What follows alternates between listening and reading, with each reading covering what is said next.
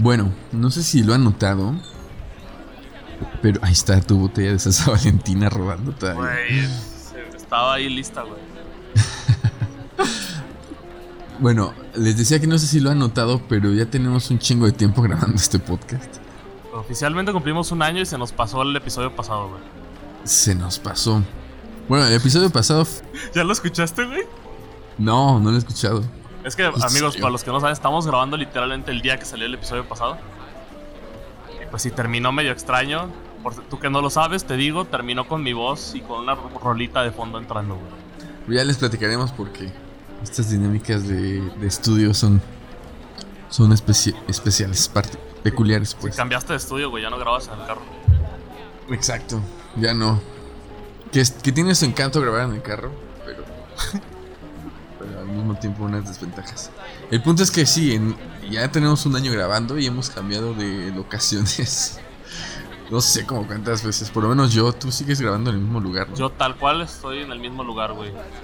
Güey, que, un año se pasó rápido, güey. Todavía, todavía siento corto cuando el tiempo en el que empezamos a grabar el podcast. No lo siento tan lejano, aunque cuando los escucho sí lo siento muy lejano. Sí.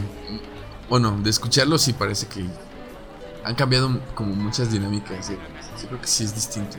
Pero fíjate, cuando tú me dijiste que ya había pasado un año, yo dije, neta, apenas un año. Por un, por un momento pensé que eran más, que habíamos empezado antes. ¿Neta? Sí.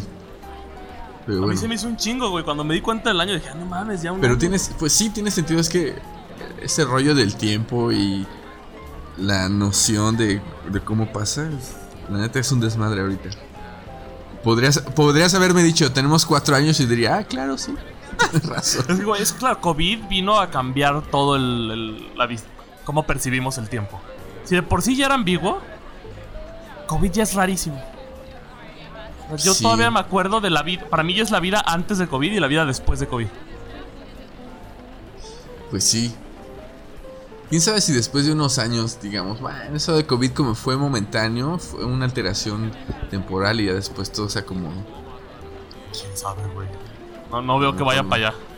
Yo creo que sí es un antes y un después, Y si no, qué pendejo me voy a escuchar en un tiempo. Ahora aquí está el testimonio de 2020. Todo que ha grabado. Pero es que claro, así recordando los, esos primeros episodios, hay un chorro de cosas que digo, no mames. ya no, ya no soy ese güey. Pues sí, pero yo. ¿Qué pasa a ti? Pues es que no he querido regresar a los primeros episodios. Porque seguramente va, me va a pasar eso. Es como, no mames. ¿Por qué fraseaste eso así como lo dijiste? O simplemente porque. ¿Por qué sacó ese tema? ¿Por qué salió ese tema, no? Pero yo creo que esto pasa como en general, ¿no? O sea, si tuviéramos chance de grabar todas las conversaciones diarias y tener la base de datos ahí para revisarla años después, pues, pues jamás dejarías de, querer corregir cosas, creo. Pero el, tema es que sí se corrige un poco, que eso es como lo, lo extraño de estas conversaciones. Hay un pequeño, una pequeña edición en todos los episodios, y si hay cosas que se quitan, hay cosas que se mueven. Pero sí hay el registro de todo lo que dijimos. Y, que, y en ese sentido creo que sí ha cambiado el podcast. Porque me acuerdo que al inicio alguna vez alguien nos dijo que decíamos las cosas como van, ¿no? Que el chile o no sé qué. Ajá. No sé si seguimos siendo así, por ejemplo. ¿Han cambiado los temas? De repente hemos, hay, hay temas de los que no hemos querido hablar, ¿no?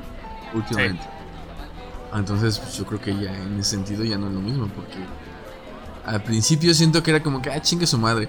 La, ahí está el video de las feministas en España, pues chingue su madre. No sé si ahorita. sí, ahorita no sé. No sé si lo haríamos. Lo cual es, un, arma de dos filos. Sí, pero supongo que es porque al inicio, al menos en el primer episodio. Porque cuando grabamos el primero, la intención era grabar varios y después sacarlo. Pero yo lo edité y fue como, ah, ya está todo esto. Y pues, ah, pues de una vez. Y creo que el, ajá, al inicio como que no estás consciente de que alguien te escucha. Ajá. Y cuando, y cuando empiezas, te empiezas a dar cuenta que si hay gente escuchándote, es como de, uy, esto ya no es tan privado. Algo así. Creo que igual tiene que ir por ahí. O sea, que igual no siento que haya cambiado tanto. No es como que evitemos tanto los temas. De repente nos metemos quizás hasta cosas más deeps. Sí. Pero sí ya hay cosas que tal cual decimos, por ejemplo, COVID. sí- COVID creo que nos hartó, ¿no? COVID fue como de ya, hicimos como la serie de episodios COVID. Y fue de ya. Sí, ahí sigue la enfermedad. Aquí el registro dice que el, en, el- septiembre que están escuchando esto, sigue el COVID. Sí. Como documento histórico, ahí seguimos. Seguimos, estamos vivos, no nos dio la enfermedad. Hasta ahorita. Oye, quién sabe. Pero ya no vas a hablar de chico. Esto lo- hay un montón de cosas ahí interesantes. Tuvo su Pues, momento. no, yo creo que. Yo creo que esto más que decirlo nosotros tendría que decirlo la gente que escucha. Mm. ¿Han notado que se va afinando como de cierta manera el podcast o que, o que hemos bajado como de repente el ritmo, la intensidad? Estaría chido saber. ¿Sabes qué sí me pasó a mí? ¿Qué? De repente, yo edito estas madres y las escucho. Y de repente me di cuenta que había ciertos vicios de mi vocabulario que no me gustaban. güey. ¿Como cuáles? No sé, decía. Todavía la digo, pero.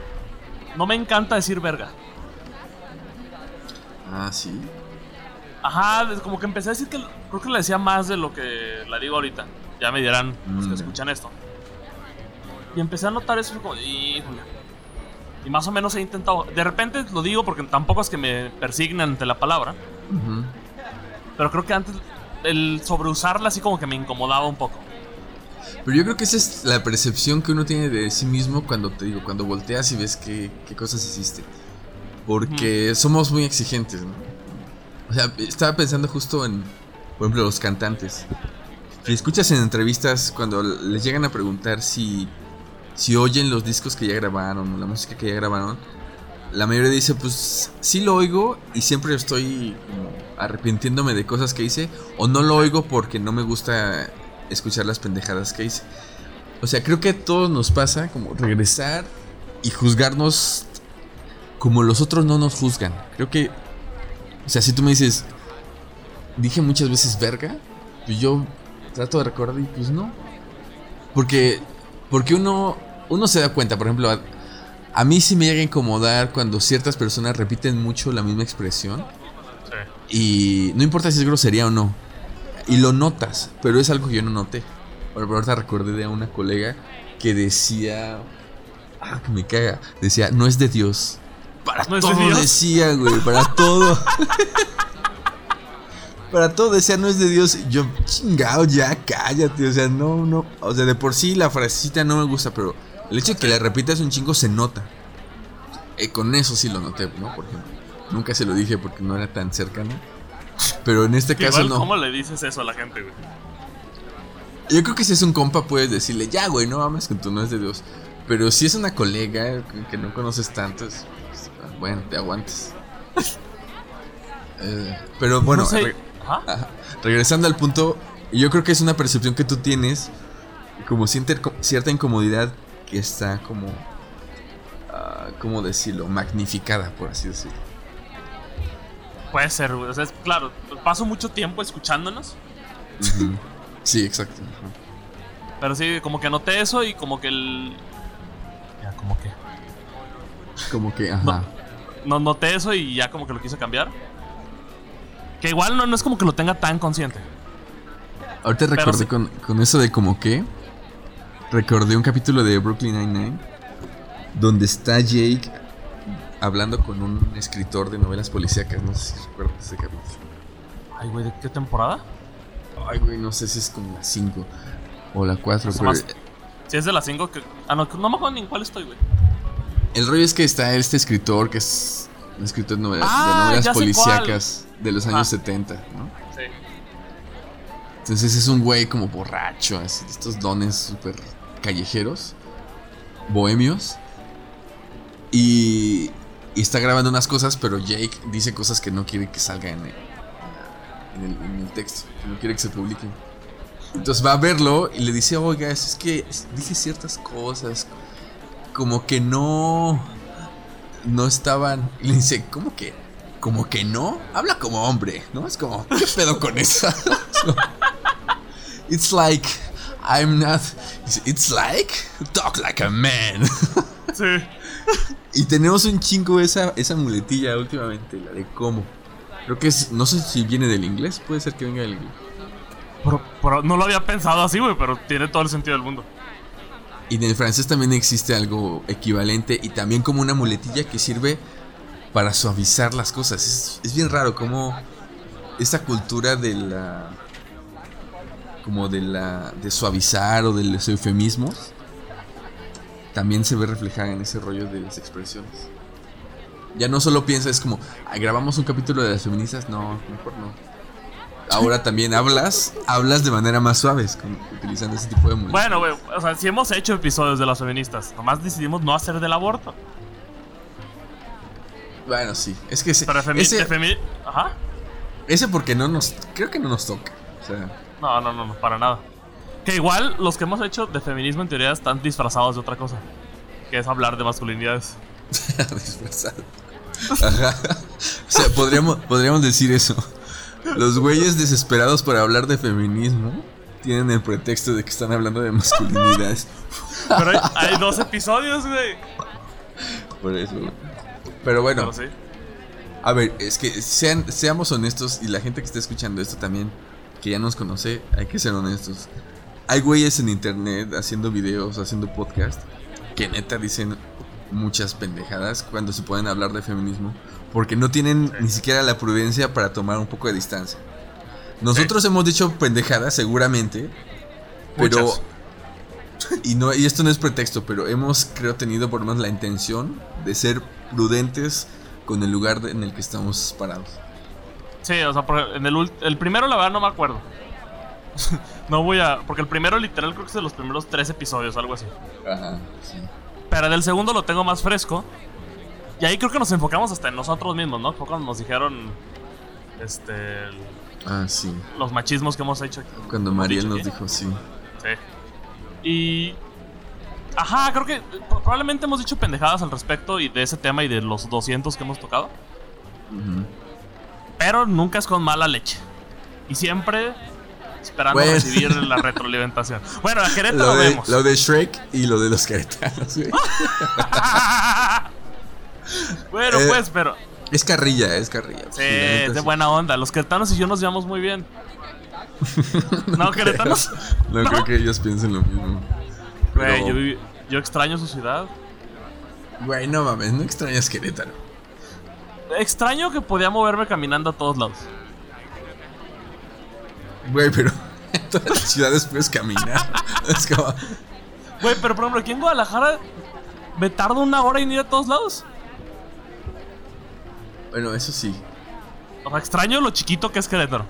Su comida, culerísima. Pero. Pero. Estaba padre llegar rápido a todos lados. Y me gustan más sus camiones. Es- son cosas muy queretanas las que estás diciendo. Muy propias y tradicionales de Querétaro. Poder Pues no caminar na- la ciudad y los camiones. Es que tradicional de Querétaro no hay nada, güey. Güey, por ejemplo, si yo me fuera de Querétaro, cuando, cuando me fui de Querétaro un rato, yo extrañaba, por ejemplo, yo extrañaba caminar en el centro, como ese ambiente colonial en la noche, las lucecitas amarillas. Decía, ah, qué chido caminar esas callecitas, ¿no? Y cuando regresé fue algo que volví a apreciar. La comida no tanto, extrañaba la comida de mi... Extrañaba, por, por ejemplo, comerme unos chilaquiles, pero no porque fuera Querétaro, es como... Sí, no, Quisiera estar en tú. México, ¿no? Sí. Claro. Qué Es rico. que- Ya se me antojaron los pinches chilaquiles, no desayuno. Es que, ajá, tal cual como extrañar el centro, pues no. Que su Alameda muy bonita, pero pues no. Yo iba de que a su al Pues- cine y a mi casa y a la universidad. Esa era mi vida en Querétaro. güey.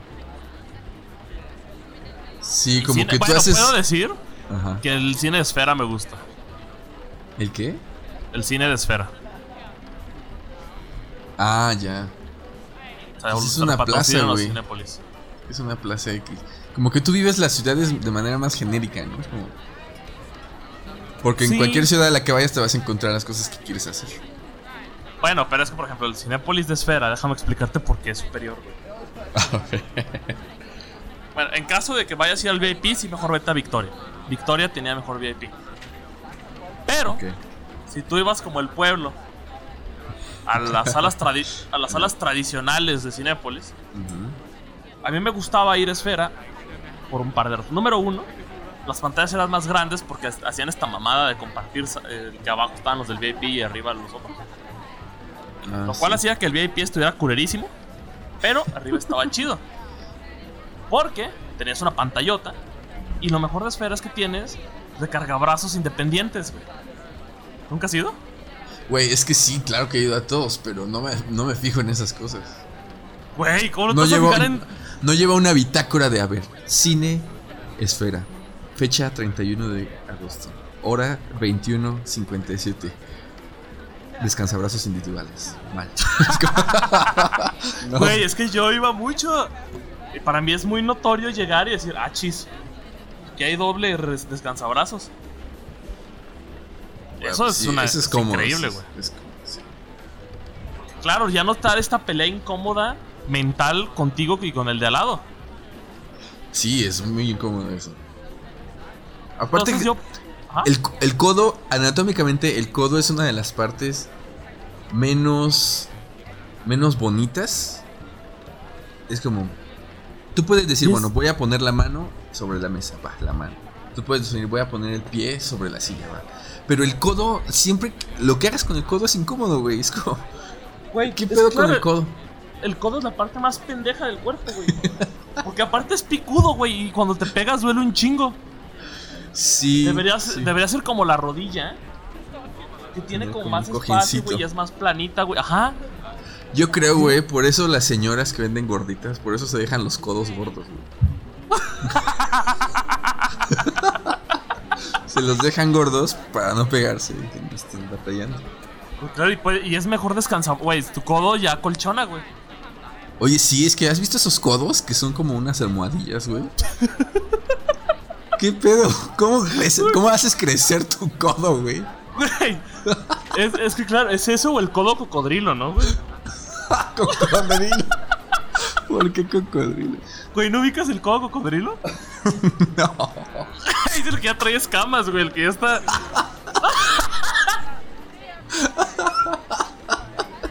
Es el que ya es, es más antibalas el codo, güey. Escamas, güey. No mames. Me acuerdo que, me acuerdo que una, una amiga en la facultad siempre me echaba carrilla porque. No sé si. A ver, tú, tú me dirás, pero. Yo nunca he acostumbrado a ponerme crema corporal. Casi no uso Sí, crema yo corporal. tampoco, pero es tema de machismo.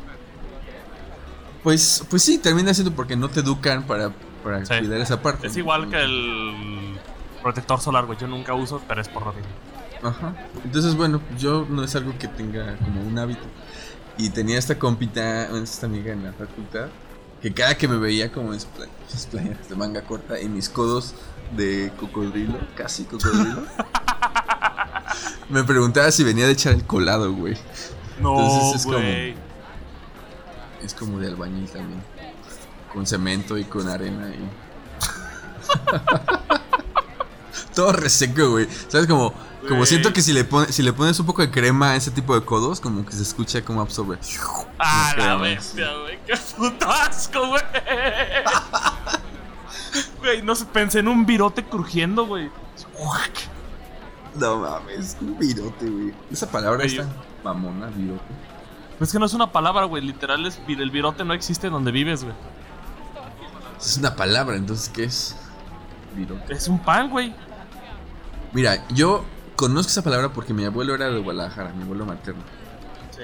Él era, él era tapatío. Entonces creció ahí y tenía muchas, muchas expresiones, ¿no? Y te- sabes que tenía incluso este aroma, el aroma ¿Qué como de gente de Guadalajara, güey. Güey, ¿a qué olemos? No, no, no, no, no. Bueno, yo creo que él, él especialmente, él se dedicaba a hacer zapatos, entonces como que el aroma tenía que ver con el rollo del taller de los zapatos, con la piel, con cigarro porque fumaba un chingo, con Güey. resistol y este tipo de cosas. Y la ¿Por qué primera así vez... olemos los tapatíos, güey? ¿Cómo? ¿Y por qué olemos a pieles Güey. y hacia... Güey, porque la primera vez que yo fui a Guadalajara en mi vida, la primera vez, yo identifiqué ese olor en la ciudad. Como, esta ciudad huele a mi abuelo, güey. Claro. mi abuelo huele a Guadalajara. Estás loco, güey. Güey, sí, neta. Eso es, lo- eso es algo chido cuando vas a otras ciudades, como ubicar esos aromas. Siempre las ciudades huelen distinto. Aquí es donde yo tengo que decir algo que no sé si ya había dicho en el podcast. Mi nariz no sirve, güey. Mm. O sea, yo Bueno. no huelo. Pero, a ver, ¿no sirve o no estás educado para percibir los aromas? No, tal- o sea, eh, percibo muy, o sea, por ejemplo, los estos lugares de las tiendas departamentales con muchos perfumes. Eso lo alcanzo, pero me abruma mucho. Pero por ejemplo, la comida es muy raro que huela, por ejemplo, en algún momento había fuga de gas en la casa hace muchos años de mi vida, como tenía como 15 años, y yo no olía y mi mamá no estaba, no había nadie en la casa. Entonces de repente mi mamá llega y dice, "Pesta gas aquí." Y yo, "¿Qué? No, yo no huelo nada." Neta. Y pues así es como nos dimos cuenta que mi nariz no funciona muy bien y siempre es un tema creo que de alergias. Porque siempre un lado de mi nariz no funciona. Solo funciona, o sea, solo está jalando uno. Como carburado, güey. Como, como mecánico. Solo jala Sí, de tal- este lado. Güey, claro, o sea, a veces el izquierdo, a veces intercala. Este. si me pongo de esas vainas para destapar la nariz, ya se quita. O sea, jalan los dos al mismo tiempo. Pero generalmente nomás jala un lado. ¿Sabes que yo tenía un estudiante? Eh, ay, güey, se me fue el nombre. No mames. Joe, perdón. Bueno, era un estudiante de San Juan del Río que tenía pedos así con la nariz. Entonces creo que una vez en su familia decidieron ya eh, destinar varo para operarlo porque tenía como el rollo de la sinusitis. Entonces ya lo operaron todo. Y ya ves que limpian todo esa desmadre. Y entonces el güey dice que después pues ya podía respirar bien, pero además podía concentrarse más porque su, su cerebro, sí, su cerebro oxigenaba mejor. Y Claro. tiene sentido. Sí. Uy, voy a varo para operarme la nariz. güey. Yo creo que Me es la voy- y me la voy a hacer respingadita una vez. una vez. Pinche drag queen, güey, vas a aparecer. Imagínate, imagínate, eso es yo nunca me operaría, pero pensar en la posibilidad de operarme algo y que no quede chido, no mames, es que es qué un terror. Y, y es que además, ¿qué, qué, qué referencia tienes, tan, de tanto hombre como mujer, que digas, no mames, se operó y eventualmente quedó súper chingón? Porque siempre es más y más y terminan ya eh, en otra especie que no es la humana, güey. Y yo cada que pienso en Mm. operaciones pienso en Michael Jackson, güey. Es que sí, es como el pánico pánico satánico a quedar como Michael Jackson. Pues no sé, hay gente que tal vez a, a ver, de gente cercana a mí, pues no, la neta no ubico a nadie, pero hay gente que tal vez se ha operado la nariz y queda chido, ¿no? Pero ah, también tengo una amiga. El papá de esta, bueno, ya no es mi amiga, fue era- fue amiga. El papá era cirujano plástico. Y ella tiene una nariz como aguileña, pero cabrón, ¿no? Es una chava bien parecida, pero su nariz es aguileña. Y ya, es como. Entonces el papá le decía, ¿neta no quieres que te opere la nariz? No, güey. Y esta morra se vivía súper enojada con su papá. Pero Pero debe ser una decisión difícil. Pero igual eso está interesante. Porque la decisión de tomar. Ajá, de operarse, por ejemplo, esta morra de la nariz aguileña. Era porque el papá le decía, igual y si nunca le hubieran dicho nada. Nunca hubiera tenido hasta este mismo trauma de la nariz, ¿no? Pues según ella no estaba traumada, pero le molestaba que, su papá no pudiera vivir tranquilo. Yo creo que era un fracaso de su papá, un fracaso profesional. Es como eh, su, Pero, su ajá. comunidad, su comunidad de médicos, de amigos, como es que, güey, neta, ¿has visto cómo tiene la nariz tu hija, güey? No se la puede superar. Es como un sociólogo que no logra convencer a su mamá de que el capitalismo existe, güey. Así le Así le pasaba a este don con su hija, güey. Ay, güey. Verga, güey.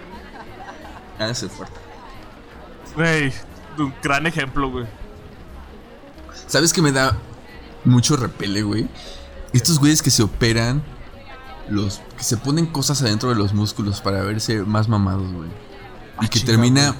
¿No has visto estos güeyes que se ponen como. No sé si es colágeno, botox, qué mamada se ponen adentro de los. Por ejemplo, acá arriba en el cuello, en los trapecios o en los bíceps. ¿Para que se infle? Sí, güey, pero les quedan unas. Así como el, el codo de las señoras de las gorditas.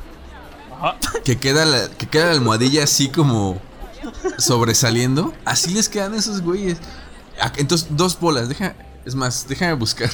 Es que Güey, ¿dónde lo que sí he vi, visto es cuando se ponchan los brazos. Mm, O sea, que están. eh, a mí, yo no sé. Me cagan estos videos, pero aún así cuando los veo no puedo dejar de verlos. Que son estos fails de los mamadísimos cargando pesas. ajá. O sea, ¿no te ha tocado cuando el brazo ya deja de funcionar, güey? Que se explota el brazo. Ay, güey, no, no mames. O sea, básicamente se, se- poncha, güey, y es como. Es horrible. Sí, sí, sí, se está cargando. Y por el mismo peso y la presión, de repente el brazo se vence, güey. No mames. Es No, de eso terror, nunca, güey. nunca me ha tocado ver. Chale. Y también alguna vez vi un video en Twitter que era de, de las. ¿Cómo se llaman? De- Los implantes que ponen en los senos. O sea, las que son como Ujú. gelatinitas. Como gelatina. Es que Ajá. ajá, era nomás, era más el puro implante. es el- no, no, no, no estaba en una morra, nomás era el plástico este. Y estaban enseñando qué tan resistente era, güey. Ok. Y, lo- y así, y era así bien extraño como le pasaban un carro encima. Este, y hasta que lo. Y, por- y- y luego lo abren con bisturí, güey. Y ahí es donde sale esta gelatina media extraña. Ah, ok. Es, es media desagradable ahí. Pero a la vez, cuando ves el que le pasa el carro y se regenera, es como Se visualmente regenera. es como visualmente placentero como lo aplanan y se regenera. Es como almohada de estas suizas de mo- Memory Foam. Güey, nunca me ha tocado ver eso. Pero, por ejemplo, eh, eso, como. Y encontré una foto, güey, te la voy a pasar. Ay, no mames, no, no, no, qué puto asco. Ser mujer y decidir si. Si, si te operas los senos, güey, o las nalgas. Pero Chale. es que. Pero es por el, el mismo sistema patriarcal que las llevó a eso, ¿no? Porque les dijo que la belleza era algo súper importante. A la verga. Voy a poner esta imagen en, en Instagram, amigos. No, Para no, que vean. no, no. A la bestia. ¿Qué es eso, ¿Qué güey? pedo, güey? ¿A quién se le Es ocurre como hacer un eso? niño ahí creciendo, güey. Está embarazado en el brazo. Exacto. Pues no creas que es el único, güey. Hay un chingo de güeyes que hacen eso. Un chingo. ¿Qué es esto, güey? Pero es que ya no tiene ni forma, güey. Y esto ya es. No. ni- Tiene más forma Hulk que este, güey. Es como, tú dices, bueno, lo intentas la primera vez. Güey, en el cuello tiene una de estas madres para cuando te vas de viaje en el avión. Exacto. Compró una, güey, de plástico y les digo, póngala adentro, güey. Métanla. Se las puso y dijo, no mames, esto está muy cómodo, necesito vivir con esto. Y, se puso sus almohaditas. Permanente, güey. Güey, es que te digo, es como, lo haces una vez y dices, bueno, lo voy a intentar, ¿no? Quiero estar mamado y la neta, soy bien pinche huevón. Entonces, no te sale la primera vez.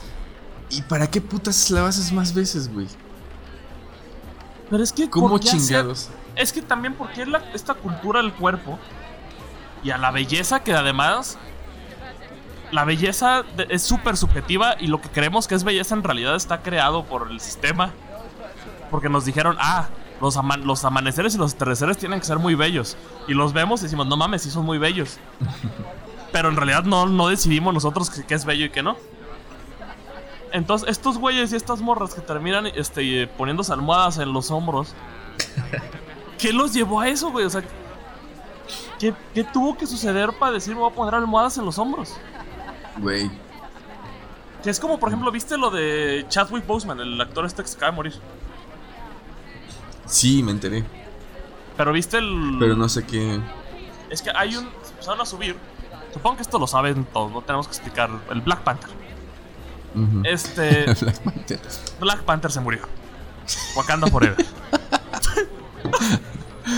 Lo peor es que seguramente hay gente que sí cree que era el rey de Wakanda. De T'Challa. Ujú. Ah, no. El güey se llama sea, rey de Wakanda. Sí. Bueno. Había, hace unos meses, porque la enfermedad la tu- mantuvo en secreto y nadie sabía, nomás de un día para otro decían se murió de cáncer, estaba en fase 4. Ya era obvio la razón por la que la tenía escondida y era para que Marvel lo contratara. Porque Marvel no contrata ni Disney gente que se va a morir. Güey, todos nos vamos a morir. No, ¿Qué pero por ejemplo, en la última por eso matan a Iron Man, porque el actor ya está viejo y si se muere, pues no queremos quedarnos sin Iron Man. Entonces por eso, por eso contratan actores que estén entre los 20 y los 40. Si llegas a 50 ya probablemente se va a morir. Por ejemplo, el Doctor Strange no tarda en pelarse. Entonces, se van acostumbrando. Porque claro, no es rentable para el tener película. Por ejemplo, ya estaba anunciada Black Panther 2. ¿Qué van a hacer con eso? ¿Quién sabe? Entonces nadie sabía que este güey estaba enfermo. Y hace unos meses salió unas fotos de este güey que estaba flaquísimo, ¿no? ¿Ah, sí? Sí, o sea que estaba, se veía literalmente Demacrado. muriéndose. Sí, demacrado. Salió hablando lo de Black Lives Matter y así. Entonces en, internet se empezó a hacer como una especie de. Lo empezaron a atacar diciendo: No mames, deja las drogas. Este. Ya bájale a la coca. No sé, empezaron, empezaron a tirarle carrilla por eso. Entonces ahorita salió otra vez eso y dijeron: No mames, si tan solo hubiéramos sabido que el güey estaba en fase 4 de cáncer, ¿no? Igual y ya no hubieran sido tan culeros. ¿Qué es? A lo que voy con esto es que creo que estos güeyes de almohadillas en, las, en, las- en los hombros y las morras de las 30.000 operaciones, pues creo que llegaron ahí empujadas por la misma sociedad. Que les digo que la belleza física les iba a llevar a algún lugar o no sé. o- porque también viendo a este güey de las almohadillas en los hombros, pues ya ese güey ya no es humano. Está bien raro. Porque mira, lo irónico es que ese güey dijo, bueno, sí, mira, sí, o sea, es este sistema, yo diría incluso como consumista, ¿no? Porque el Sí. consumismo, el consumismo es esta manera de pensar en la que todo, toda tu vida social, toda, toda, no importa de qué sea, es vista como una relación comercial. Entonces, en una sociedad consumista, tú tienes que promoverte como si fueras tu propio mercadólogo, porque los demás, tú piensas en eso como una, una transacción comercial, entonces los demás están esperando de ti cierta imagen, cierto producto y cierta oferta, ¿no? Entonces tú te piensas como, como un producto y quieres mejorar. Entonces este güey, desde esa visión consumista, desde un principio tenía claro que se quería poner mamado para, para ser más atractivo a las morras o a no sé si es Sí. gay o no. Lo para ser atractivo para alguien. claro, ajá. Para verse mejor, para venderse más, para ser más rentable Pero- visualmente, ajá. ¿sabes? Y, el, y la excusa es, claro, es, es verse mejor, pero verse mejor para quién, ¿sabes? Sí, sí, sí. To- to- totalmente para... Es un rollo además sexual, ¿no? Como que el consumismo siempre está ligado a lo sexual. Pero bueno, lo irónico es este güey que pues seguramente a nadie le resultará atractivo esa mamada, ¿no? Ajá. Pero es se- probablemente él piensa que hizo lo correcto, güey. Y él se sigue viendo y seguro sigue pensando que necesita más. No, pero ¿sabes qué, güey? Yo creo que hay veces en las que uno no se da cuenta, que puede decir, bueno, me, me vestí así y la neta no me di cuenta que me veía mal. Sí. Y, y no sabes que la cagas hasta después. Así como, ah, pinche camisa tenía. Tenía esta camisa hace dos años, no, está culerísima. Pero pues no me daba cuenta de momento. Pero este güey no mames que no se da cuenta. Claro que, o sea, aunque él no pueda actuar de otra manera y no pueda reconocer abiertamente al público su pendejez, seguramente sí se va a dormir en la noche diciendo, no mames, qué pendejada, mira nada más. qué O- culero". Se va a acostar y va a decir, no mames, que a gusto están mis almohaditas. Ah, bueno, seguramente duerme muy chido. Claro, güey, porque duerme sobre dos colchones, güey. Él puede dormir en el piso fácil. es colchón sobre colchón. Güey, eso estaría chido, ¿sabes? Como. En lugar de vender colchones, las, las clínicas deberían de vender cirugías que te ahorran el colchón, güey. Sea, Es que ese güey ya vive en el 2049, güey. así vamos a hacer los humanos. En el 2049 dejan de existir los colchones porque los humanos ya traen almohadillas integradas. Que, que hablando del 2049 y la ciencia ficción, cambio de tema ligero. Ligero. Ligero. ¿Ya viste lo de las nuevas computadoras que está sacando Google? Quiere sacar Google. No. Las de la velocidad cuántica. Había escuchado de esas computadoras cuánticas, pero no. No O sea, sabía está- que ya está- estaban. está- para que sea, no, no estoy tan informado, pero para los que no sepan les voy a explicar con manzanas. Si hay alguien que sepa más, probablemente van a decir pendejo. Pero, entonces, para los humanos es esto. Para que se den una idea, ahorita las computadoras, digamos, bajan un archivo en. Si tienes buen internet, ponle tú que en 5 segundos, 10, de, de 5 a 30 segundos. Bueno, la computadora cuántica puede hacer en segundos lo que la mejor computadora de ahorita no puede hacer en, en miles de millones de años. Ok. O sea, es, es estúpido. Es, es estúpida la velocidad que, a la que va esa madre. Y pues ya funciona también con inteligencia artificial y. Y, y es- y tiene. Ajá. Esas madres ya es este. ¿Cómo se llama el de 2001? Ay, güey. Ah, Puta madre.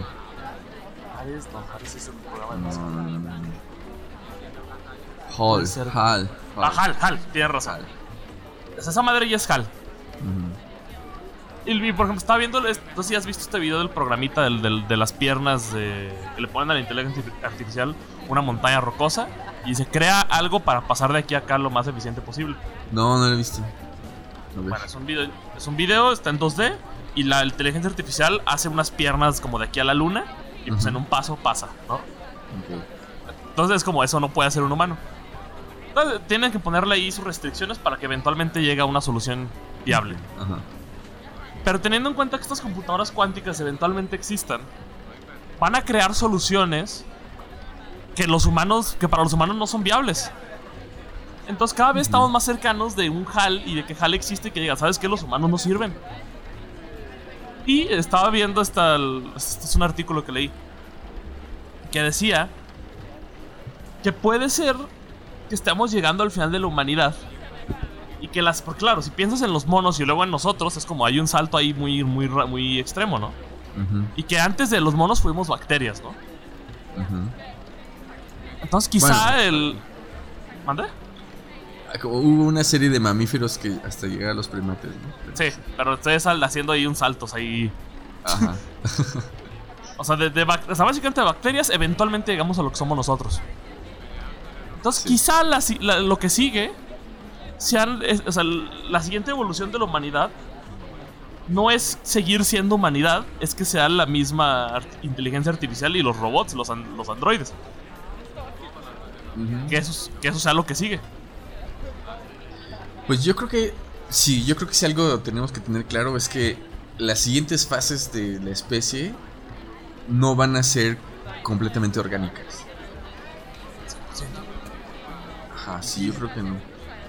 Y yo no había pensado en eso, porque claro, todo, siempre que piensas en ciencia ficción y en el futuro, el humano no se cuestiona, es como el humano ahí sigue. Hay tecnología, pero ahí sigue el humano. Quizá no, güey. Quizá eventualmente Blade Runner, güey, ya nadie es humano. Sí, o ya en algún momento ya ni sabes, o ya no hay esa distinción, güey. Es como, bueno, en algún momento hubo humanos y hubo máquinas. Ahora no importa, no importa qué cosas, qué cosas, ¿sabes? Pero te dieron ahí un paréntesis interesante. Sí, es, yo había escuchado eso de la, la computación cuántica y había escuchado hace un par de veces que Google había podido echar a andar uno de estos, una de estas plataformas Sí. que, que sí, que podían hacer las operaciones que ninguna computadora podía hacer en fracciones de segundo, ¿no? Dije, Sí. wow. Y que ya era, ¿cómo dicen ellos? El salto cuántico, le llaman eso. Sí. Que ya es posible. Dije, ah, qué chido. Entonces, Creo que están. Lo que quieren es financiarla, porque claramente está carísimo. No, no sé qué tanta luz jale esa madre. Güey, estás Güey. como las mamás, como, ay, voy a ver cuánta luz jala el microondas. Güey, es que seguramente ocupas plantas de luz para que esa madre jale. Pues es que yo creo que más bien la lógica de la evolución técnica, más bien es, cada vez hay cosas más eficientes que gastan menos energía. Yo creo, ¿no? Es como, ¿Quién sabe, güey? Esa madre cuántica, al chile, sí. ah, cuando empecé a ver eso de la computadora cuántica y el rol de la inteligencia artificial y de HAL, sí me chisqueó un poquito. sí me preocupó la situación HAL. Porque es. O sea, nunca había sido tan viable como con esas madres. Porque la computadora cuántica lo que tiene es que va a tener inteligencia artificial en todos lados, aprendiendo todo al mismo tiempo, ¿no? Ento- entonces, pues eventualmente nos va a superar y el botón Y por ejemplo, dice, esa madre creo que planean ponerle un botón de apagado, ¿no? Un botón de emergencia. Ajá. Y lo que y el- esto lo escuché en un podcast, lo que estaba diciendo este güey en el podcast era que era ese botón rojo de apagado era como ponerle un una cinta amarilla a un tiranosaurio rex de no pases. Ya. Porque si puede hacer todo eso esa computadora, puede desactivar eso. Pues suena lógico, sí. Suena lógico que se pueda la- adelantar, ¿no? Eso. Es que es el Ajá. rollo como de la conciencia absoluta, como de la mente absoluta que está conectada a todo y en la que, o sea, imagínate que tu cerebro funcione así, pues el tiempo ya vale madres, o sea, Sí, en realidad no hay una distinción entre pasado, presente y futuro, todo es ahí, al mismo, casi al mismo instante, ¿no? Sí, y lo que y por ejemplo, la inteligencia artificial como funciona es que la distribuyes y lo que aprende una lo están aprendiendo todos al mismo tiempo. Entonces están cambiando al. Ajá, están, están evolucionando pendejamente en segundos. Sí. Entonces, Sí. sí es de preocupar, Hal. Vean 2001, amigos. Prepárense para el siguiente, el siguiente pánicos. mundo. Ese es otro pánico satánico a la, a la, a la tecnología. Pues es que no sé si es pánico satánico. Porque Mm. lo veo bastante viable. O sea, no, no sé si la parte de la destrucción masiva del mundo, Ajá. pero sí ya es el siguiente paso en el que el humano ya no es. Porque ahorita podríamos decir que somos el ser racional del, del- de la Tierra, ¿no? Que pues, de alguna manera somos la punta de la cadena alimenticia, de alguna forma. Si llega esta madre, ya no lo somos, güey. Pues es que puede ser pensada, o sea, la tecnología puede ser pensada como un agente externo o puede ser pensada como, como algo que forma parte del ser humano. O sea, no necesariamente es algo que llega a invadir, ¿no? Pues, quién sabe. Definitivamente eso nos supera, porque nadie va a poder aprender a la velocidad que esa madre. Pero ¿por qué las intenciones de las máquinas o de la comunidad de máquinas tendrían que ser las que imaginamos? Así como, a ver, por ejemplo, Porque no van, a está... tener, no van a tener moralidad. O sea, puede que, que lean de moral y de ética. Pero de hecho sí Pero- tienen, están cargadas, están cargadas de moral, como, como ya lo habíamos platicado en algún Pero momento. de moral humana, güey. Y la moral humana crea tiranos. Bueno, por eso es importante, o sea, como revisar y supervisar, acompañar a los ingenieros que están programando eso, ¿no? Es como una de las cosas que desde Es acá lo que hemos hablado, dicho eso en ciencias sociales. Ajá, los ingenieros no saben nada de ciencias sociales. Por eso necesitan ser acompañados. Pero sí que están cargadas de moral porque, por ejemplo, Siri. O sea, Siri te contesta ciertas cosas con cierta como pudor, con ciertos valores morales, no sé qué. Ese rollo de que si las paredes hablaran, pues bueno. Pero es que, bueno, que también es un tema, ¿no? Lo de los teléfonos que escuchan. Que tú decías, o sea, si tú decías, más no. O sea, el algoritmo está tan cabrón, sí, ¿no? Que no es que nos escuche el teléfono, es que ya nos predijo todo. Pero yo aún siento que me escuchan, güey. No, son las dos cosas, güey. O sea, sí, por eso... O sea, este rollo de las notas de voz de WhatsApp pues, tampoco es como tan inocentes. Porque justamente WhatsApp es una de las aplicaciones que más robotcitos tiene programados para estar leyendo las conversaciones, ¿no? Y literal, o sea, si tú mencionas algo que sea interesante mercadológicamente para las marcas que están pagando por eso, pues lo van a agregar a tu perfil. Lo, lo- lo escribes y lo agregan a tu perfil, están leyendo. Y las notas de voz son, son lo mismo, estás como, cada que las estás usando, estás entrenando al algoritmo para reconocer lo que dices. Y el celular, y el celular también te dice que le hables, es como... Te están chingue y chingue como para que uses cada vez más las funcionales, todas las funcionales del celular, porque estás entrenando los algoritmos. Entonces sí, cuando tú mencionas algo o cuando tú vas pasando por algún lugar, este, el algoritmo reconoce lo que dices o reconoce la ubicación y entonces es capaz de proponerte ciertas cosas. Además de la estadística. Que por ahí tú me comentabas que fuiste víctima de los algoritmos ahora en esta cuarentena. Que ya no sé si cuarentena, güey, pero en estos días. Pues sí, también, pero es, es que justo estaba pensando cómo fue que llegué a eso, güey. Es como, si tú me hubieras preguntado en enero, como, güey, ¿qué Ajá. quieres, hacer- ¿qué quieres hacer este año? no? ¿Cuáles, cuáles son tus propósitos? Jamás te hubiera dicho aprender carpintería, güey. O poner un taller de carpintería. es como, ¿qué pedo, no? Pero de repente, así como. En un lapso de 15 días, yo ya estaba pensando, ah, mira, estaría chido hacer carpintería. Porque claro, vamos a hacer una casa y esa casa necesita, van a necesitar muebles y no sé qué. Entonces, el proyecto de la casa es, fue un- como un argumento importante. Ok. Pero. Pero el hecho de que surgiera en algún momento específico, como te decía hace rato, yo creo que yo se lo puedo atribuir a algún al- algoritmo que me mandó un video en Instagram de un güey que hace muebles, que me, que me pareció interesante. Y de ahí empecé como a hacer la cadenita, como cana- el perfil de Instagram de ese güey, canal de YouTube, más videos recomendados por YouTube de, de güeyes en Gringolandia que hacen muebles, que tienen unos super talleres acá chingones. Y así a los 15 días, güey, yo ya estaba planeando qué cosas iba a comprar para montar el taller, según para ahorrar dinero de carpintería y todo. Lo cual sí, lo cual Pero ya sí. gastaste más que los muebles. No, no, no, no he llegado a ese nivel, pero. Pero tampoco era como tan. De vida o muerte, ¿sabes? Era como. Porque te obsesionaste, güey. Literalmente cambiaste toda tu vida y todos tus horarios por la carpintería. Sí, porque todavía era un momento. en- esto sucedió hace como dos meses, tal vez. O sea, tiene poquito. Y era un momento en el que yo estaba de vacaciones, no estaba tomando clases ni dando clases y tenía suficiente tiempo. Entonces dije, bueno, va, me organizo y voy a poder dedicarle al taller un rato para aprender, porque es algo que yo no había hecho. Ya había trabajado con máquinas, pero de otro tipo, ¿no? Y sí, de repente, ahora desde hace tres semanas que ya regresé a mi semestre normal, pues me doy cuenta que sigo un chingo en el taller. Como si fuera mi oficio, güey. Es como, ¿qué Es que, güey, hace, hace rato que empezamos a hablar antes de grabar. Por eso me sacaste de donde a mí, porque dijiste, sí, ahorita no tengo muebles urgentes. Y yo de achis. Ya, Sí, y por eso te pregunté, ¿ya vendes muebles, güey? Como si fuera, ajá, este el oficio nuevo, güey. Se acabó la enseñanza, güey.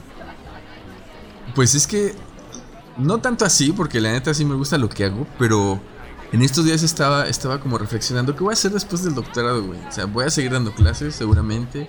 A lo mejor voy a tener chamba como de, de planta en una universidad. Pero el rollo como del diseño, ¿sabes? Como esa parte también está chido. Es como... Pues otro doctorado, otra maestría en diseño, güey. Industrial.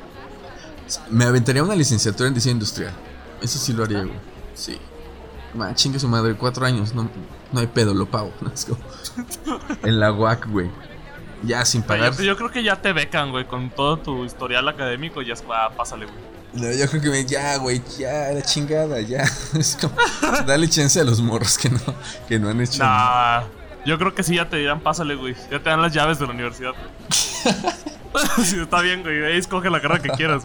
Tenemos esta, esta y esta, güey. A lo mejor, güey. Pero es que, ¿sabes qué? Bueno, el rollo de los algoritmos está interesante porque estoy tratando de rastrear qué fue lo que me llevó a imaginar poner el taller. Y también est- est- estoy, he estado pensando en ese rollo de, trabajar en un taller, güey. Como desde la prepa. Cuando entré a la prepa, este. Iba bien, iba como tres horas a la, escuela, ¿no? Porque era una escuela así como de, según intenso, o sea, súper chafa, pero bueno, según ellos intenso. Tenía mucho tiempo libre, mi papá se hartó, entonces me, obli- me obligó a encontrar trabajo y al final terminé trabajando con él, porque pues era un inútil. Pero el rollo es que empecé, eh, empecé ese oficio de reconstrucción de motores, güey, Ajá. y me gustó, o sea, me latió y aprendí rápido. Y después ya sentía la necesidad como de hacer trabajo manual, que es algo que tenía desde qué año, como desde 2011 que no hacía, güey. Creo que 2011 fue el, el último año en el que yo trabajé en el taller un rato. Y, des- y después de ahí para acá, como clases, clases, investigación. Y la neta es que sí hace falta, ¿no? Lo platicaba con mi directora de tesis, como, güey, es que esto no puede ser la vida, güey. Es como vivir Sí. solo en tu cabeza, hay que hacer algo, ¿no? Con las manos. Entonces, es, fue como así un cambio de... Un cambio repentino, resultado de los algoritmos de Instagram. ¿Qué pedo? Entonces ya va, va a haber madererías Gabriel, güey. un pinche consorcio, güey. Güey. Mueble- muebles Medina, güey. No, güey, es que más bien son cosas para mí. Pero. Pero pues sí, o sea. Pero ya estás, güey. Es, es que el- a mí me sacó de pedo el. No tengo ahorita nada urgente. No tengo un mueble urgente, güey. Ah, bueno, bueno, no, no urgente, o sea, tampoco es que me urja entregar nada, pero por ejemplo, O sea, estuve sí haciendo. dijiste, güey. Sí, pero no, no utilicé tal vez los términos adecuados. No, en realidad nunca, de, de los dos meses que llevo haciendo esto, pues nunca me he urgido ter- terminar nada, ¿no? Pero estaba haciendo un escritorio para mi hermana, luego unas pizzas. Luego dije, bueno, Sí, voy a hacer algo. a hacer cosas para otra gente. Sí, o sea, yo empecé, eh, lo tenía claro. Yo primero iba a empezar a hacer cosas para la familia, para echar a perder, que aunque quedaban culeras. Miren, les hice un escritorio con tres piezas. Con que, tres se, que se desarma solo. Y tiene un cajón que rechina. Muy innovado. Sí. Pero, y ya después, o sea, con esa como experiencia de hacer esas cosas, dije, ya, me voy a sentir más seguro para hacer los muebles de la casa, ¿no? Que queden chingones. Muy bien. Pero sí, o sea, no, no he, no he parado de tener algo que hacer, o sea, desde una lapicera hasta las repisas esas que te digo. Luego hice el, el rollo que terminé ayer para la casa. Pero chingón. siempre hay un chingo de cosas. Te encargo una silla. Una silla, una silla gamer, güey, de madera, Güey, toda una silla incómoda. para una silla para grabar podcast, güey. Que esta no está tan a gusto. Ya sé, güey. Las pinches sillas son toda una ciencia. Ya cuando, Eso. cuando sea nivel pro, master, cuando sea sensei, ya me pondré a hacer sillas, güey. Va a ser tu estudio de grabación de madera, güey. Exacto. ¿Sabes qué estaba pensando? Sí, hacer una especie de. No sé cómo se llama, como una especie de cubierta o de panel para el micro, güey. Para aislar el ruido del micro. Ah, cabrón. O sea, con el hule espuma y todo. Ajá. Entonces hacer como el cuerpo de madera, ponerle el hule atrás, y cerrar el micro. Podrías hacer hasta una nueva base del micro. Una más fresona. Sí, güey. Un brazo ahí para micrófono. Es más, todo el puto estudio, güey. Güey, haz dos estudios, güey, porque grabamos a distancia, güey. Te lo mando por correo, güey. Güey, me lo manda así, arma fácil, güey. Como la... Ay, güey. Pues sí, hay un chingo de cosas. Entonces, eh, regresando al punto es, lo que te decía hace rato es que me di cuenta que no solo era yo, porque me di una vuelta a comprar algunas, algunas herramientas y en la tienda me dijeron, es que no sé por qué hay un buen de gente que ha estado comprando esta- estas cosas. O sea, como que la gente empezó a hacer carpintería. Y dije, claro, suena lógico porque hay ciertas personas que siguieron trabajando, bueno, como yo, que seguía dando mis clases, pero que ya que se ahorraban un buen de cosas. tiempo libre. Ajá, y que te ahorrabas cosas. Por ejemplo, yo me ahorraba el dinero de ir, de viajar al DF, salir a la calle, comer en la calle, ¿no? Es como- Entonces, como que hay mucha gente que pudo ahorrar poquito, o bueno, dependiendo, a lo mejor gente pudo ahorrar mucho. Y dijeron, bueno, pues, ¿qué puedo hacer en mi casa para pasar el tiempo? Y parece ser que la carpintería es de estas cosas que cualquiera puede aprender. Pues sí, la neta es que sí. Y mucha gente empezó a hacer eso, pero no sé si hubo algo en específico, como un momento en específico, con un video, con una campaña de marketing, que fue la que despertó todo ese pedo, o fueron diferentes momentos. Eso está interesante.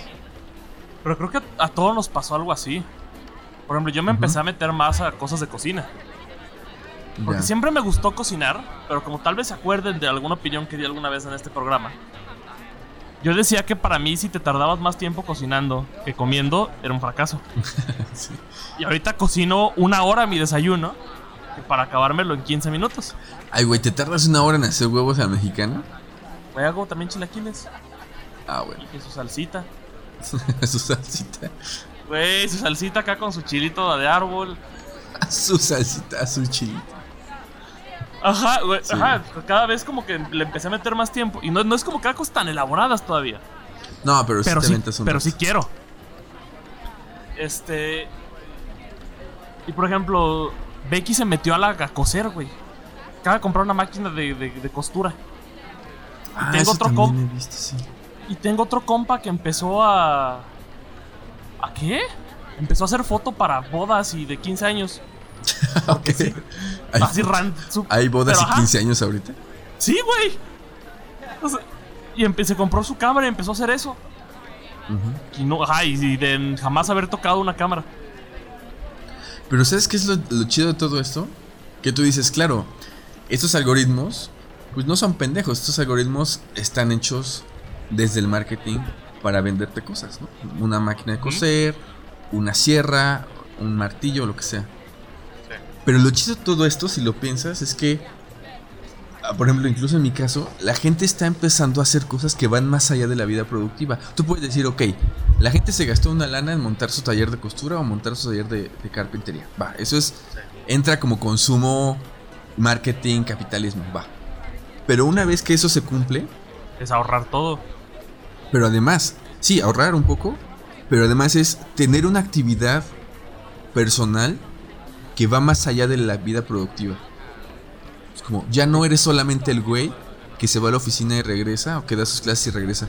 Ya tienes un oficio, y se supone, según la, la sociología y hasta la filosofía y, el capitalismo, que el punto de, de la vida en sociedad es romper como las cadenas del, del trabajo. No ser un güey solamente que vive para trabajar, sino hacer otras cosas para crecer, para sentirte más pleno, que no tengan que ver con intercambios mercantiles. Entonces, eso está interesante, güey. Como esta pinche pandemia provoca que la gente empiece a comprar más cosas, por un lado, sí, o sea, la neta sí es marketing, pero por, por otro lado, que empiece a salirse de las lógicas del vivir para trabajar. Claro, y, y es justo porque sí, empiezas a comprar cosas. Pero, por ejemplo, en, en caso de la carpintería es más barato hacer un mueble que comprarlo. Sí, sí, un chingo. O sea, te cuesta tiempo. Pero es justo, o sea, de, de entrada ya lo estaba haciendo porque te llamó la atención. Ujú. Y dices, ah, no mames, ya tengo parte de un mueble que me hubiera costado cuatro veces lo que me costó si lo hubiera Ujú. comprado en la mueblería. Y no sería como tú lo quieres, ¿no? Claro. Con la ropa es lo mismo, por ejemplo, lo de la costura. Ujú. Es, ah, está este, este, no sé, este vestido, esta la camisa lo que sea.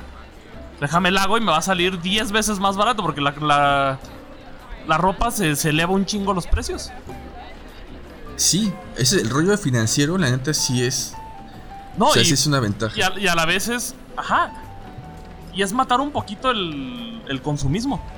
Porque es decir, ah, en lugar de comprarte ahora tu marca de, fa- de fast fashion, lo voy a hacer. Exacto. Yo creo que eso es más importante y que incluso que el ahorro. El ahorro es importante para la- las finanzas de, de la gente. Pero algo fi- filosófica y sociológicamente más importante, creo yo, es el hecho de que la gente, ciertas personas, están empezando a darse cuenta que pueden hacer cosas y no solo ser consumidores. Es un poco el cambio, el gran cambio. Internet es tan importante por eso, es porque ya no solo eres el güey que, que consume programas de televisión, ya puedes hacer programas de televisión. Entonces, wow, eso es una ruptura histórica. Ahora, si un chingo de gente empieza a hacer cosas para ya no pagar por ellas, para ya no solo consumirlas, vas a ser, va a ser un, un cambio interesante también en cuestiones económicas, en cuestiones de... Pues sí, en cuestiones sociológicas. Claro, porque ahora hasta los mismos productores de estas telas o de la madera ya no tienen que venderle a las grandes industrias que usualmente les ven la cara. Ahora Sí. pueden venderlo directo a la gente que está haciendo sus propias cosas. Sí, yo creo que es una lógica económica distinta, es como una lógica artesanal de menos intermediarios, ¿no? Entre comillas. Donde- tampoco estoy diciendo que se va a morir el capitalismo, que gracias a la pandemia se va a morir el capitalismo. Hay indicios, hay indicios ojalá sí. de que pueden suceder cosas importantes a nivel de mutaciones económicas. Sí. Pero cada que, como hace rato también estábamos hablando de eso, cada que una persona dice se está muriendo el capitalismo es porque se está reinventando, reacomodando para estar más culero todavía. De toda la vida que la gente ha dicho se está muriendo el capitalismo, es como, ah, sí, pendejo, mira. Ahí va. Sí. ¿Qué es lo que.? A ver. Que lo vamos a ver dependiendo qué suceda con Estados Unidos en sus elecciones. Yo creo que ahí podría, podríamos ver qué es lo que se viene. Porque lo que estábamos platicando antes de empezar a grabar era un poco eso. Yo estaba leyendo un poco y decía, decía un güey que... O sea, en Latinoamérica al menos va a haber 80 millones de nuevos pobres por, por esta pandemia a finales de este año. O Sí. cuando termine. Lo que nos dice que cada vez la clase baja, media se está haciendo más baja y la clase baja está siendo todavía más baja. Y cada vez, Ujú. de que es lo que ya veníamos, este, ya veníamos sucediendo desde antes de la pandemia. Cada vez nos distanciábamos más las clases medias y bajas de la clase alta. Pero ahora se hizo un hueco gigante. Y eventualmente cuando la clase alta deje de comerse a la baja, va a venir por la media. Y ahí es donde hay un pedo. Porque en este instante en el que estamos hablando, estadísticamente y en, en porcentajes, hay una crisis económica igual o peor de la que había cuando se dio la Revolución Francesa, en la cual rodaron cabezas de reyes. Y básicamente mató la monarquía, ¿no? Entonces, podría, o sea, e, este, lo que yo estaba leyendo y esto que dices del que hay una posibilidad ahí de que dice que se va a morir el capitalismo, pues es que empiecen a rodar cabezas otra vez. Que no creo, porque no siento a la gente tan así ahorita. Tan como para vamos a hacer una revolución francesa 2. Pero podría pasar. O sea, eh, históricamente ya vivimos algo así y acabó en eso. Y la historia se repite casi siempre, entonces vamos a ver qué pasa. O igual llegamos al oscurantismo otra vez, que es lo que venimos diciendo desde hace mucho. Pues, es que para, para que haya así como de repente una, una movilización generalizada, tiene, tienen que cumplirse un chingo de cosas que en aquel momento se cumplieron, ¿no? Como esa indignación, como la facilidad de organización. Y hay un montón de cosas a favor, pero creo que la indignación ahorita no es suficiente, güey. O sea, creo que la gente no está lo suficientemente indignada para decir chingue su madre, vamos a cortar cabezas. Es que creo que la gente todavía no, no terminamos de entender qué está sucediendo. Por ejemplo, Europa hace unos días intentó reabrir todo y se los llevó la chingada. Sí. Este. Que eso está muy cabrón, el darnos cuenta que el primer mundo está igual de pendejo que nosotros. O más. COVID vino a decirnos: Europa y sus Estados Unidos están bien pendejos. Entonces, ahí está también cuál es Suecia, que ya te hemos hablado de Suecia también. Fueron de los últimos en poner cuarentena y se lo está llevando la chingada también. Entonces, Sí, este, justo es eso, justo como que creemos, creemos que estamos en 2020 y, ¿sabes? Como todos conectados, todos al tanto de lo que sucede, con todo el conocimiento a la mano. Pero la neta es que, pues no sabemos reaccionar, o sea, colectivamente no sabemos reaccionar ante unas exigencias tan cabronas, ¿no? Como las de ahorita. Sí, creo que, ajá, somos como una, como sociedad, somos un adolescente que no sabe qué quiere de la vida. Creo que en eso estamos, por eso están, por eso es este pedo de la carpintería y la costura, o la cocina, o este rollo de ya no sé qué hacer con la vida, o qué es importante o qué no.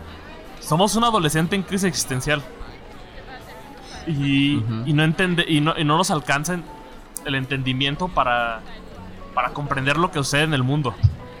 Porque es que, por ejemplo, hace unos, una semana, creo, no sé si viste lo de la huelga de Telmex. No. Hace una semana o hace unos días hubo una huelga de empleados de Telmex porque les estaban luchando para que los jóvenes tuvieran jubilación, porque se las habían quitado. Y decían, si no tenemos un trato para en 12 horas, a la chingada, paro nacional, güey. Si se para Telmex, se para todo el internet, porque también las otras compañías que no son Telmex le rentan a Telmex. Sí. Entonces, Imagínate ese, escenario en el que no hay internet en todo México, güey. O sea, se va a la chingada. O sea, el mundo es tan frágil como eso. Sí. Si esos güeyes no, no hacían un trato, se acababan las mañaneras también de nuestro cabecita de algodón. sí, sí, sí. Entonces, creo que sí es tal cual lo que dices. No, no, no entendemos lo que está pasando y no hay esa organización o ese sentimiento de las cosas tan culeras hay que hacer algo al respecto. Porque nadie sabe qué quiere. Yo creo que es eso. También está interesante. O sea, la, la, analogía de la adolescencia está interesante porque cuando eres adolescente te, entra esta mamada de la pubertad y no sé qué tanto dicen los psicólogos. Y te, te haces como contreras, ¿no? Como que rebelde, como irreverente. Pero ya que creces te das cuenta que, que fuiste rebelde a lo puro pendejo, como dicen. Ajá, en el pueblo, rebelde desde la comodidad de tu casa, ¿no? Sí, y más allá de eso es como que jamás supiste de qué te querías revelar. Jamás lo supiste. Como que te dabas una idea de que querías revelarte de tus papás, querías revelarte de los profes. Pero jamás te diste cuenta de qué te quería revelar exactamente más allá de tus papás y de los profes. Pero le hacías de pedo, le hacías de pedo por todos, como, ah, no me gusta, no lo voy a hacer, no, no quiero cantar, no, no quiero salir, no, no quiero hacer la tarea, no quiero leer. A lo puro pendejo, güey. Y entonces ahora creo que socialmente estamos en un punto en el que nos queremos revelar de un chingo de cosas porque estamos indignados, estamos cansados, estamos fastidiados. No digo que sea un berrinche nada más de, de adolescentes. Neta que hay un chingo de cosas bien importantes que ya nos cansaron hasta la madre. Pero no sabemos cuáles son. No las sabemos ni siquiera frasear. Es como, ya estoy hasta la madre de la imposibilidad de tener una puta jubilación. Quiero tener, ya quiero de, dejar de que me choren de esta mamada de que los millennials no quieren un trabajo fijo y no quieren establecerse. No, la neta es que sí quiero seguridad social, no mames. Me voy a morir en la calle. un techo. Claro. Pero no sabe, no, creo que socialmente no, no, no nos podemos dar cuenta de todas esas cosas y menos organizarnos colectivamente para exigir eso. A pesar de que estamos conectados, que podemos utilizar canales de organización y mamá de medias no sabemos de qué nos estamos revelando. Somos como el, el adolescente indignado que tiene muchas razones para indignarse, pero está nada más llevando la contra a lo puro pendejo. Sí, claro, es todo eso. Ahorita, en estos últimos meses, ha habido movimientos de todo. Sea, estamos peleando como 17 guerras a la vez. Y pues el dicho es real, o sea, el que mucho abarca poco aprieta no estamos luchando un chorro de cosas de que sí, todas son importantes y hay mucha injusticia en todas. Pero es tal cual, como estamos luchando en tantas, es como, ¿y luego? ¿Qué queremos después de todo esto? ¿Qué va a salir? Por ejemplo, ahorita estaba pensando en esto de los de Telmex. Los que hicieron la huelga fueron los, los, trabajadores más, más grandes que sí tenían jubilación ellos. Porque él fue el sindicato el que fue el que estaba haciendo la, la huelga y decía es que no queremos que los más jóvenes, nuestros compañeros más jóvenes no tengan jubilación. Sí, es que fíjate, hace falta como cierta conciencia social, cierta conciencia de clase, ¿no? En términos marxistas. Claro. Y esa conciencia la pueden tener a veces las personas que pues que se partieron la madre por por tener algo, ¿no? Por exigir. Porque de repente hay otras generaciones, como, no sé, incluso la generación X, ¿no? Que ya nace como en cierto estado de bienestar, no sé qué. Pero que no alcanzan a ver de dónde salieron todos sus privilegios. Y nosotros, y los centennials, somos generaciones más jóvenes, que nos indignamos, que somos como, estamos más empoderados si tú quieres. Pero como de manera muy... Pendejo, güey como muy individualista, güey. ¿Sí? Yo creo que cada quien por su lado se empodera, se indigna, pero de manera individualista, como para satisfacer nuestras necesidades inmediatas. Es que es un empoderamiento tal cual a lo pendejo en el que sí exigimos, pero no hay. O sea, no, no siento que haya un, un, fin a, esas luchas. Se, se, exige y se dice y se lucha por esas cosas y tío, está este empoderamiento. Pero ¿y luego? ¿Qué hay después de eso? Sí, pues no, como en lo individual no se puede hacer nada. Como, si, si uno está esperando que, que de repente alguien te, te pongas como, fulanito te agregó al grupo Revolución Mexicana 2020. Es como, ah, qué chingón, pero güey, no, eso no va a pasar. o que vengan a tocarte a tu casa y, güey, ya, vamos a derrocar a este cabrón. Es como, no, güey, no, nada, no va a pasar. Es como sal y organízate. Organízate en línea. Sí, porque igual es hacer pedo de algo que no tenemos la solución. Ese es otro pedo de lo que habla. Últimamente están criticando mucho a Sisek, a Zizek. A Le están criticando porque, según de ingenuo. A mí me cae bien. Y creo que algo que tiene razón es que. De repente estamos muy urgidos. ¿Qué? No, termina, güey, y luego hacemos mención de esto. Ok. Algo que tiene razón sé es que de repente estaban muy urgidos por, por acción y transformación social, como en la práctica, pero no nos detenemos a pensar. Entonces, en un video, Sisek dice, aguanta, piénsalo bien y luego movilízate. Entonces, eso lo hace todavía más pinche difícil, porque es, a ver, güey, tengo, tengo que reaccionar con este impulso de la indignación. Tiene que ser rápido porque si no se apaga y cada quien se va a su casa. Y además tengo que pensarlo. Pues eso, el capitalismo dice, qué chingón, perfecto. Nadie, nadie va a hacer nada. Es que es un tema, porque es, es, justo lo que pasó con Black Lives Matter, güey. Ya hablábamos, y me que nosotros hablábamos, diciendo, no mames, se vio una revolución chingona. Ya se acabó, güey. Y no pasó nada. Acaban de una semana matar a un güey de siete balazos en la espalda. Y, y, ajá, y hay indignación y todo, pero se apagó. Porque es, no, fue nomás hacer ruido. Y sí, todos volteamos a ver, dijeron, no mames, qué chingón el movimiento. pero ¿y luego? ¿Qué es, ¿Qué es el tema? Como que por eso yo creo que no ganan estos movimientos. Porque les da culo ganar porque es después, ¿y luego qué hacemos? Porque fácil pueden entrar a la Casa Blanca. Y pudieron haber sacado a Trump el día que quisieran, porque eran un chingo. Pero yo creo que daba culo el que sigue. Es como el, Joker, ¿no? Soy un perro que no sabe qué hacer cuando alcanza la llanta de coche. Tal cual. Igual, yo creo que, pasaría eso. yo creo que ni siquiera a la ciudadanía le pasa eso. Yo creo que le pasa eso hasta a la gente de izquierda que está en la política. Que de repente dice, ay, güey, ya ganamos, ¿qué pedo? ¿Para qué? ¿Qué era? ¿A qué vine a la cocina? Así ya con el cheque en la mano, ¿no? Mm, ¿Qué era lo que tenía que hacer? Sí. Yo creo que también hay eso, o sea, si a los políticos. un vaso, güey, de la cocina es como, ah, chinga. ¿Para qué era esto, güey?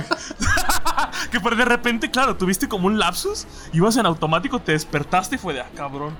Porque tengo este vaso en la mano? Y lo regresas y te vas y, ya acabaste. Y fue como, ah, era para servirme agua, ya vas de regreso. sí. yo creo que. Yo creo que colectivamente, si a la gente que está en la política de repente le pasa estos como callejones sin salida, pues a la organización como colectiva, ciudadana, de base, pues seguramente, ¿no? ¿Qué haríamos? ¿Qué haríamos? Sí, quién sabe, güey. Yo, yo no soy tan pesimista, yo digo, pues chingue su madre, hay que aventarnos, ¿no? Pero. No, pues yo también, pero yo estoy en ese lado de así como nos vamos a reunir para hacer desmadre. Vámonos a reunirnos para pensar por qué estamos haciendo, para qué estamos haciendo desmadre. Entendemos el por qué. Pero ¿y luego qué? ¿Qué sigue después de que se gane? Porque de que se puede ganar, se puede ganar. Porque somos un chingo los indignados de muchas cosas. Sí. Pero ¿y después? Sí, yo, creo, que... Yo creo que así como hay organización para hacerlo todo, todo, todo ese, el, ruido, también hay que sentarnos a decir, a ver, güey, ¿qué, ¿qué queremos? ¿Cuándo lo queremos? Meme viejo, güey. La vida es un, un aprendizaje a través de memes. La memología, güey. ¿Cómo se llama el, esa madre? Memelogía. Memelogía, no sé. Una vez fui a una conferencia contigo ahí en el agua. Memeología. Sí. Memeología. Pero sí, esto es para que lo piensen, amigos. ¿Qué quieren de la vida? ¿Y qué están haciendo con su revolución? ¿Cuál es el fin de su revolución? O, o, o sea, nosotros estamos como también muy optimistas con el rollo de la carpintería. O ya cayeron en un hobby que ya los distrajo de la revolución. También, que, ya les dije, sabes que estoy muy a gusto en, esta vida capitalista. Ajá. También, pero hay, que cuestionarlas. ¿Qué hobby tienen? ¿Qué quieren con su revolución, amigos? Ya nomás para mencionar al final. Ahorita me dio risa porque llegó un mensaje de nuestra amiga Melanie. Ah, que como, como dijimos hace rato, que estamos grabando este episodio cuando salió el nuevo. bueno, verga. Acaba de salir el pasado. Ajá, acaba de salir el pasado. Justo ahorita. Güey, un problema de espacio-tiempo. sí. Melos acaba de mandar un mensaje. Porque si, bien se acordarán, en el episodio pasado hablamos de cómo a nadie le gusta el asiento la llanta del camión. Ajá. Mel dice, y cito: A mí me gusta el asiento de la llanta, culeros. no mames, Mel. es que es para ti da igual. es como, claro, a Mel le gusta porque igual es, lo mismo. Cuelgan sus piernitas.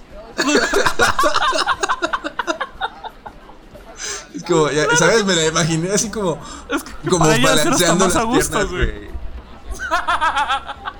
Pues sí, es, más, hasta te es mejor porque tienes un escaloncito para subirte Claro, y, ya pisa mientras va en el camión. Exacto. Yo creo que eso sí debe ser como algo súper incómodo de la vida en el mundo. Es como que no puedas apoyar los pies en el suelo cuando estás sentada o sentado. Eso sí ha de ser Eh. bien culero, la neta. Entonces, igual aquí me he dado cuenta que el episodio pasado hablamos desde nuestro privilegio de altos, güey. No mames. Pinche LeBron James. Cálmate. Güey, me abrieron los ojos, güey. Desde el Cálmate, pinche Shaquille O'Neal.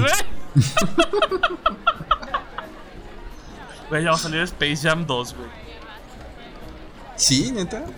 Yo pensé Sí, que era solo un rumor. No, güey, ya salió hasta el. Va a ser LeBron James. Ese güey me cae bien. La neta nunca lo he escuchado hablar, güey. LeBron James es como un güey que ha hecho cosas más importantes que Jordan. Pero, ¿sabes? ¿Neta? Yo- ajá. Pero yo, fíjate, yo la primera vez que escuché de LeBron James estaba en la prepa, güey. Y, y escuché porque un güey de mi salón en la prepa era fan del, del básquet. Y ya en ese momento hablaba de LeBron James como la puta revelación, como, como un semidios, güey. Ya en ese momento era 2000. Pues Era sale en 2005, el. güey. En el de Last Dance, sale en la última final. de Last Dance, como si fuera la película, güey. Pero es- esas son mis referencias de básquetbol. O sea, en la última. En la última final, el LeBron ya está en el otro equipo. Ah, sí, sí, sí. Se veía en morrito. Ajá. O sea, ya tiene un chingo su- de años, Era su güey. debut, creo. Ya tiene más de 15 años jugando ese güey. Y sigue siendo el güey que rompe todo. Ahorita. Además, Ah, como. ya, ya. Es un güey como muy consciente de las cuestiones raciales y sociales. Y está. O sea, es chido, es chido. No, pues él es nuestro nuevo Michael Jordan en Space Jam. Pues mira. Está, ya salió el uniforme, pueden verlo, se ve culero. mm, voy a verlo.